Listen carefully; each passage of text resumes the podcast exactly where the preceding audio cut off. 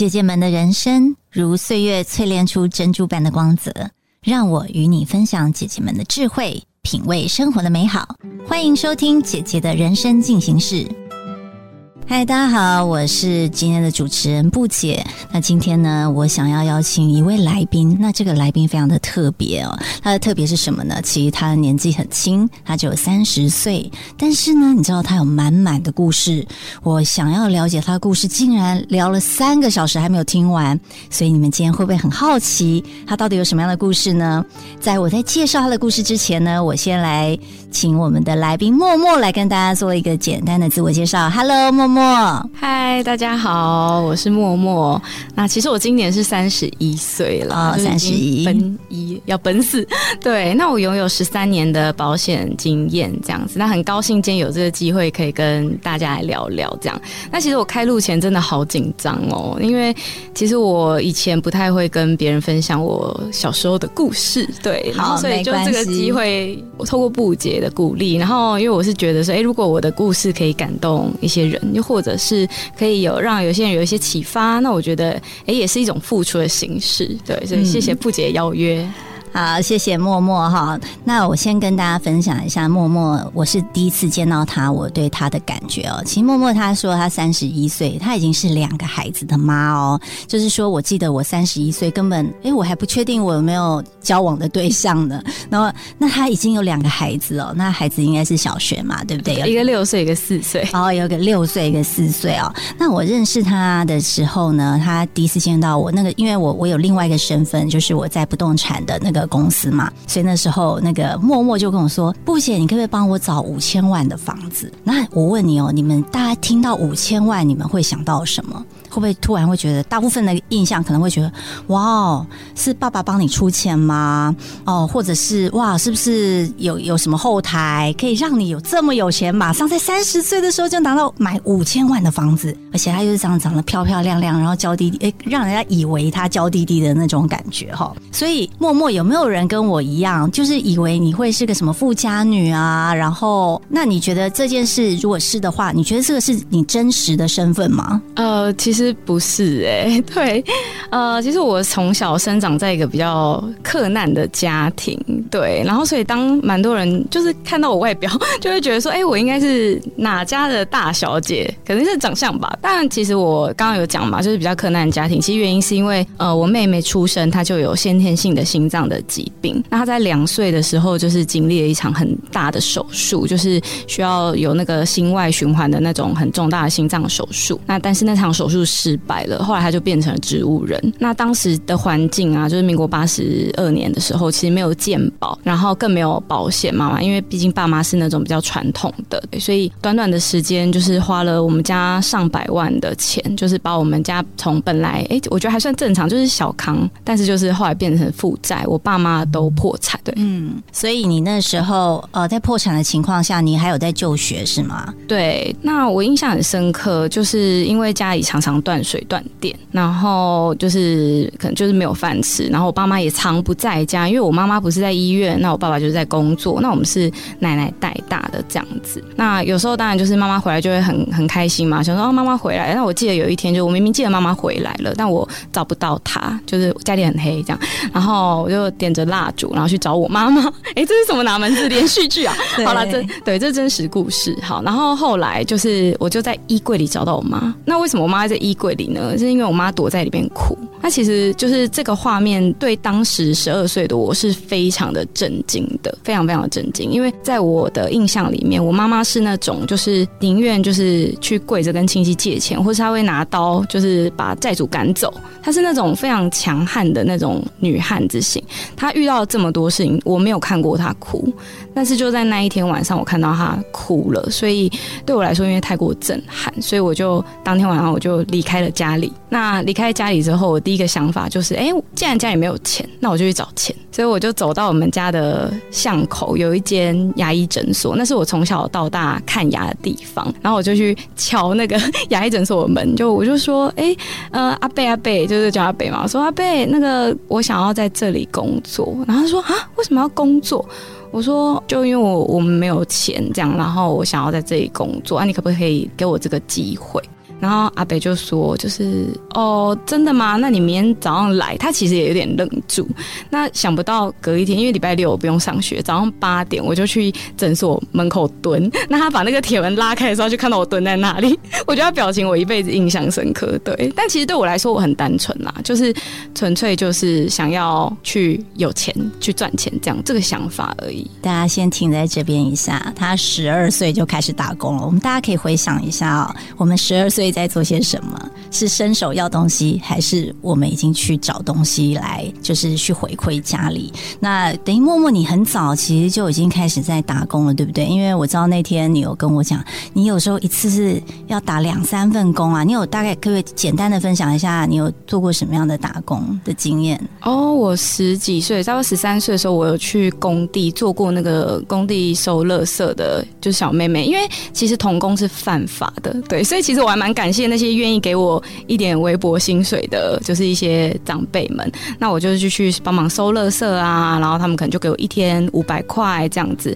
那我也做过房仲秘书的助理，就是小助理，帮忙就是打字，然后整理资料，做一些很简单的文书。对，然后我还有做过 OK 便利商店的打工，就是那种大夜班。好，所以我再拉回来一下哈，大家现在想哦，三十一岁的他其实已经有两个孩子，然后他有能力自己去买房子，那而且那买的房子还是自己想要的房子哦，还不是将就的那一种。可是他过去其实是哦，就是真的相对比较辛苦，十二岁就要扛起一家的责任。我知道你还那时候还要照顾妹妹，对不对？对。然后还要扛起家里的可能水电费，甚至。是自己的学费都要自己去扛起来。那我很想知道，说你觉得你有什么样的信念或是性格哦，可以怎么样把这样一手烂牌打成现在的一个好局面？你可以跟我们分享几个 tips 吗？呃，我觉得其实我从小很相信的一件事情，就是善良的人都会有好报。哎，那我也一直觉得，其实这世界对我是很善的。就像我刚刚讲，就是我这么小，就算那些长辈们知道用我是犯法，但他们都愿意帮助我。那我一直都是一个手心向上的人。然后就是这世界对我这么好，那我。有什么就是还不满足的？对，那对我来说，其实就是我很单纯的去做我当下的能做的事情。这就是我觉得我可以一路就是算是还蛮乐观的，就是撑过来的一个过程吧。对，因为我刚刚有听到，哎，我没有钱，那我就去找钱。所以就对你来说，你应该是一个找解方的人。就是，哎，这有问题，我先不要烦，那我就去解决它。你比较不会想太多，对吗？对，哎，这是某一种。就是单纯吗？单纯。嗯，那你觉得目标或者是梦想来说，你那个时候心里是有的嘛？因为老实说，你那个时候要解决的都是当下的问题。可是你会有所谓的目标或是梦想吗？如果是小时候的当下，其实就会觉得可以活一天是一天呢。嗯，对，说真的，就是我觉得可以好好的就是过生活，然后让我妈妈开心，然后妹妹有医药费。然后我可以照顾好我自己，不要造成家人的负担，其实就已经是很很棒的事情了。至于说，就是以前有没有什么，我我还蛮渴望一个温暖跟快乐家庭，所以我还蛮早婚。就或许这就是我时候，因为那个时候很渴望，比较匮乏哈。那你在这中间过程，可能在学生的时代，你那个时候，因为你说你手心向上，其实很多人会给予温暖，你一定有遇到很多的贵人，对吗？那你可不可以跟我们分享一些你觉得在生命中对你很重要的那个转折点的那个贵人？哦，我记得就是我读高一的时候，那因为呃那个时候要开学，要带着就是注册单去学校报道嘛。那印象很深刻哦，就是我拿着注册单去，然后那个注册组组长就是 KIK 我之后发现，哎，就是妹妹你没有缴学费。我说真的吗？对，就是原来我没有缴注册费，而且我也不知道缴注册费这样子，有有点有趣。那其实是因为就是学校没有联络到我们家，我不是讲我常常断水断电嘛。那因为没有联络到我们家，所以我也不知道原来。要缴费，OK，然后后来呢，就是我其实就很难过，我说那怎么办？他就很着急。那个组长就说：“哦，不好意思，我可能不能让你上学了，这样。”呃，你可能下学期再来，或是之后再再看怎么办，这样子回去跟爸爸妈妈说。那其实我当下就觉得，哎，就是我好像也没有人可以说，所以我就很难过，哭着走出去。那那时候遇到我人生的算第一个很重要的贵人，就是站在门口巡逻的主任教官，就是那那个通常会安在那种高中生高中的那种教官这样。那他就看到我哭嘛，他就居然做了一个举动，他把我带回注册组，然后就跟我讲说，就是就让这个妹妹就是注册，就让妹这个妹妹报道没关系，就是让她之后再补缴学费就好了。所以我因为他的关系，就是我可以上学，然后后面当然就是也是自己想办法筹了学费之后，他居然在往后日子每一天中午都在我桌子底下塞了一颗便当。好感动哦！我真的也代替默默谢谢这位教官。呃，我觉得我们常常有时候，我们以为是举手之劳哦，搞不好这个教官他也不会常跟你说，哎，你看都是我在救你的，或者他搞不好觉得说，哎，这个就是一个他的举手之劳，但是很有可能就改变一个人的生命。那我不知道你现在跟这个教官还有在联系吗？有啊，有啊，他现在在台南哦。对，所以我觉得听到这边，大家可以去想一下，我们生命中有什么样的贵人？因为我现在就开始再去浮现，说，哎，其实很多人他可能有一句话，他就点醒我，好，或者是一句话可以让我觉得，哎，好像想要去尝试点什么，但是可能这个人都已经忘记他讲过那些话。那反之，我们有没有可能在别人的生命中也可以扮演这样的角色？我们也可以变成这样的一个付出者，哈。所以我觉得贵人这件事其实真的很重要。那我知道你后。面是不是还有遇到一个，其实也对你的人生有个很大转折点的一个贵人？呃，工作上吗，如果是工作上的那哦，身心灵哦，对我之前有跟那个布姐聊过，就是呃，因为我其实就是一直以来都是手心向上，就是请别人给我机会，然后工作赚钱，甚至是像我曾经也被领养照顾过，就是我要写信，就是感谢那个每个月发我零用钱的干爸干妈，因为以前就是有那种奖学金嘛，对。那其实我觉得，就是能手心向上，甚至向下付出，对我来说是一件非常重要的。事情，嗯，我后来有就是在一个身心的课程里面遇到一个教练，那他曾经就是有告诉我说，其实呃，无论你是谁，你都有能力去影响身边的人，你都有能力去就是创造一些什么给这个世界。那他就问我说，哎，你有什么愿望吗？然后我说，嗯，愿望。好像也还好哎，他就说：“那你会什么？”我说：“我很喜欢很喜欢唱歌。”他就说：“哦，那很棒啊！那你有没有想过，就是你唱歌这件事情可以做什么？”然后我就想说：“哎，那好像可以办个演唱会，就是很天马行空。”那时候几岁啊？那时候二十到二十岁左右，二十岁二十一岁。所以那时候就想说，我想要做这件事情。对，就很单纯。然后他就很鼓励我，就说：“那就来办演唱会。”那就这件事情就这么发生了。所以我后来就办了一场售票演唱会。然后募了四十几万，然后捐给呃生长者家长协会新路基金会，对啊，因为我们家就是有一个生长的孩子，所以就会想说，未来我有这个能力的时候，我其实就是可以回馈给这样的机构。嗯，我很好奇哦，那个演唱会有多少人来听？四十几万，很多哎，嗯，五六百人。哇，那这个你二十岁怎么样去动员这件事情？你觉得是你做了哪些事，让这件事可以成？啊，我觉得是当我真的很想要这件。事事情的时候，其实我就会去找资源呢。那个时候其实找了很多身边的一些哥哥姐姐啊、朋友，然后包含就是我以前是热舞社，大学我参加过热舞社，然后就热舞社的学长姐，他们都来帮我一起表演，然后一起促成这个演唱会。那当然就是这个教练是一个非常关键的人物啊。那他就是呃，他是大爱电视台导演，所以他其实对于一些筹划一些呃演唱会的想法，其实他也给我很多的意见，这样子，所以我们就一起完成。这个演唱会，那那个演唱会里面有没有令你很感动的一些部分？哦，很感动，但会想哭哎，怎么办？我们就哭吧。我们这个节目是非常的那个，就是走真性情路线，所以 有我感觉出来。嗯，对，好，就是呃，因为我我这场演唱会其实是为了我妹妹而办的。那因为我妹妹就是她虽然植物人了一段时间，那后来其实是有好的，只是她的智商就是有起来的，有苏醒。那她的智商就是维持在大概是十出头岁。那他跟我的关系其实一直以来。就是我就是照顾他嘛，那我觉得就是对我来说，他是我生命中一个很很重要的一个礼物。关于就是呃，虽然我年纪很小，但是我其实也是可以负起责任来当一个好的姐姐，然后去照顾她，让我觉得我是一个有能力的人。其实或许别人会觉得说哇，你好辛苦，就是你好惨，就是你知道有些人甚至会这样讲，但是我我其实不会，我我觉得反而是他让我有机会看到。一个不一样的自己。那在那个演唱会，其实就是最后一趴，我就唱了温岚的那个《同手同脚》这首歌，然后献给我妹妹。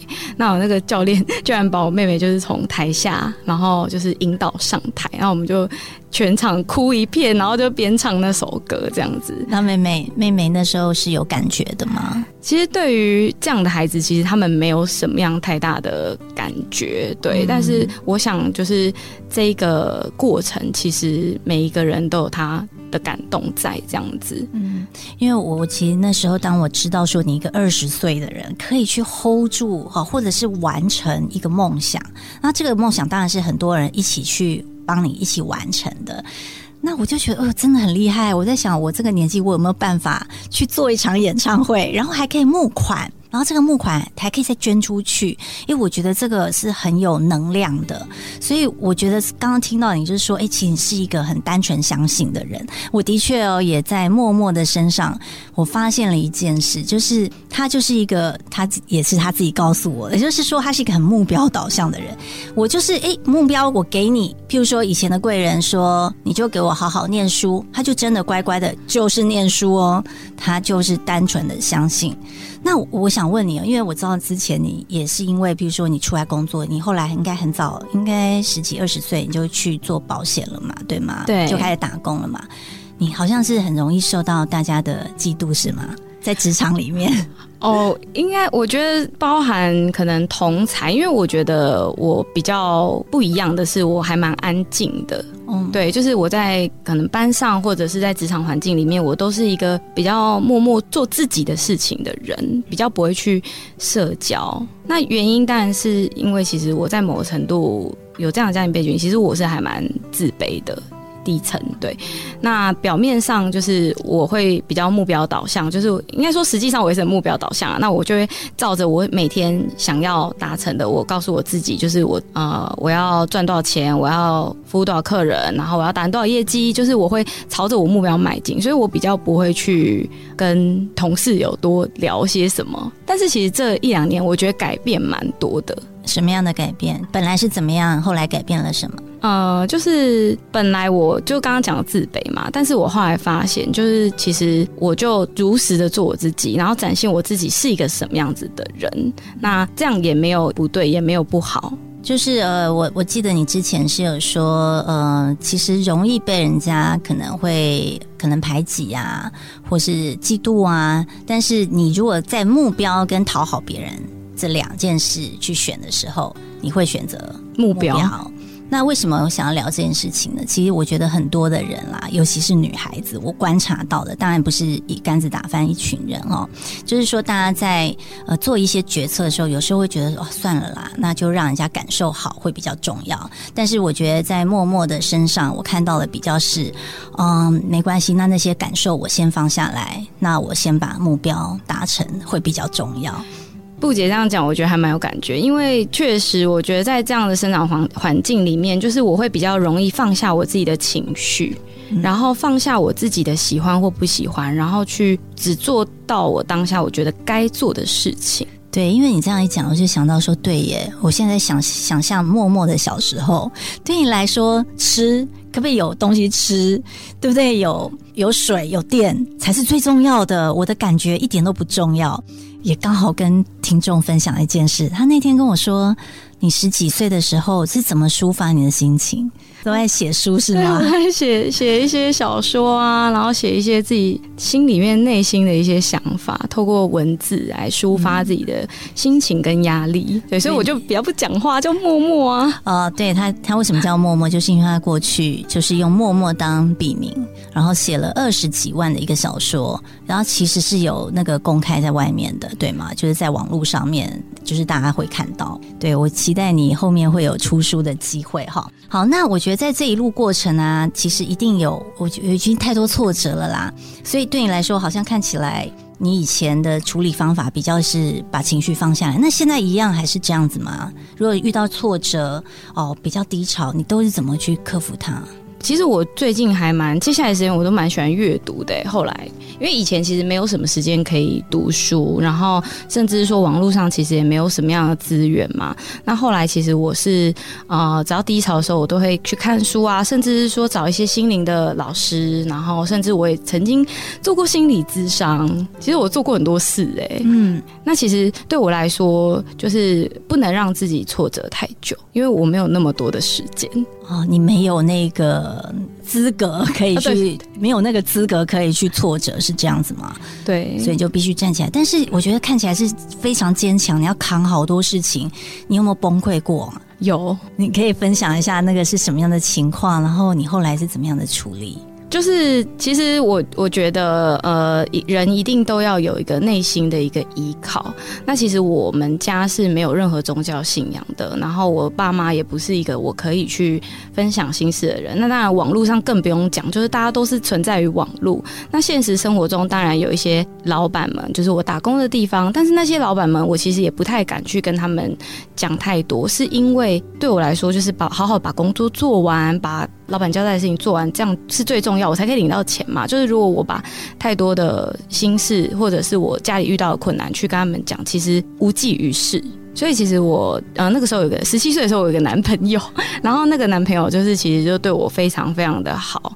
那但后来就是毕竟学生时期恋爱，后来分手，其实我就曾经就是大崩溃过，甚至是想要离开这个人世这样子。那但是我觉得就是呃每个灵魂其实都有它的就是存在的意义跟价值啊。那老天爷可能就是没有想要把我收回去，所以就是在我当我想要就是做那件事情的时候，其实是有呃一些要有个热舞社学弟就是发现我，然后就是阻止了我，就是做了那件事情。对，所以后来呢，就是我其实就有一个很大的领悟，就关于其实生命可能很脆弱。生命这么脆弱，然后这么短暂，或许我们短短活一百二十年而已，对，顶多活一百二十年嘛。那呃，这么短的一个时间里面，就是难道我就要白来走这一遭吗？我难道就是只能就这么的痛苦悲惨吗？对，我觉得不一定，而是关于我怎么想、怎么看，然后并且是我下一步是什么？嗯，我要怎么重新活出我自己快乐人生比较重要。哦，谢谢默默分享这个故事哦，因为这个是你在那个时候是相对很低谷的时候，而且就是一个念头，你想决定要离开，但是人生好像就是一个岔路，你可以选这边，你也可以选另外一头。结果你后来当然是因为上天派了一个天使给你，所以你决定你后来就走另外一条路，也就是我去借钱也要去学习。所以你看，我觉得说人生其实关关难过关关过，哎。从你身上，还有上次的配居，我听到的都是，有时候我们就想说算了啦，就就放弃吧。但是如果你不放弃，你人生就有很多的机会。你看现在默默，我觉得他就是活得很闪亮，然后我觉得他也活得很开心。所以我们来讲点开心的事好了。默默，你现在再再多讲一点，你现在是在过什么样的生活？好了。哦，我现在就是是一个呃保险业的主管这样子。那我现在目前有带一个团队，然后两个可爱的孩子。那目前呢，就是也现在呃，就像就委托佩姐呃布姐，然后帮我来寻找我自己梦想的家这样子。嗯。那你现在对，因为我觉得现在现状，我觉得感觉你是一个对自己也是蛮满意的嘛。然后你看，大家在这么大家听那个默默的故事，就从这么短的时间内翻转自己的人生哦。那你现在对自己未来的期待会是什么？因为我从十二岁到二十岁，其实就是打工人生这样子，然后到二十岁到二十岁到二十三岁的过程中，其实就一直努力去累积自己的实力，累积自己的一些见识，然后跟专业嘛。我后来十几岁又开始在保险业，那对我来说，就是成为一个有价值的人，成为一个付出者是很重要的。那所以接下来就是我会想说，就是透过教学，然后辅导优秀的，就是一些新人，辅导一些年轻人。然后成为年轻人的典范，这样子。嗯，我想说这件事你一定会成功，因为默默你就在二十岁的时候都可以做出这么有影响力的事情，也就是一场很棒的演唱会，让人家感动流泪的一个演唱会。那你现在就当然可以透过你的专业哦，去影响他人哦，做对就是对他人有意义的事情。我相信啊，在我们现在听众，我们都还是可以去思考，我们打算用什么样的事情，而且这件事情是自己很喜欢、很有热情的，可以去对别人有。价值好有意义，那我相信我们就会活得很快乐哈。那所以默默，我想知道，因为这个是你的计划嘛，那我们有没有机会在网络上可以搜寻得到你啊？啊，可以找我的 IG，好，跟大家讲一下那个 IG 会是什么哦？i g 是呃黄 H U A N G，然后点 C E L E S T E，然后零五。好，谢谢默默。我们等一下呢，如果你这样听完，你可以在下面我们那个 Pockets 节目下面可以去搜寻一下我们的默默哈。那最后默默，你可不可以送给我们听众的一段话，让你觉得说，哎，今天这样聊完，你有什么感受想送给大家？啊，我觉得啊，这世界上啊，就是其实很多时候多想了，想了就做不到，但是你做了就会想不到。那人生因为只有一次，你没有勇敢，你怎么会知道？就是你会就是产生一个什么样的成果呢？那我很喜欢我们就是呃南山的时候一个促进讲的一句一段话，他说：“有些灿烂只能亲自抵达，所以你的人生只有你自己可以创造。”哇，我很喜欢这句话，谢谢默默。灿烂只有自己可以抵达。那我想的是，你的灿烂会是什么？因为每一个人的灿烂不一样，所以我们要先想哦，我们想要什么样的灿烂？哦，这个灿烂不用跟别人比较，但是你自己想要的。但是重点是你怎么达到？我今天在默默的故事里面，我听到了很多关于他怎么样把一手烂牌打成一个好局。那我自己身为一个妈妈，我也在想说，哦，那我可以给我女儿什么样的一个环境，让她呢也更独立自主哦，像默默一样，她就是不要就是好像在温室花朵里面，然后什么都不会。因为我在默默身上看到她，呃，很有责任感，很知道怎么去付出，然后也很知道怎么去解决事情。那今天也非常感谢默。默默给我们这一大段的故事，我自己感到非常的感动。那也谢谢今天大家听众的聆听，那我们下次再会，拜拜。本节目由好说团队直播每周三晚上与你分享姐姐的人生进行时。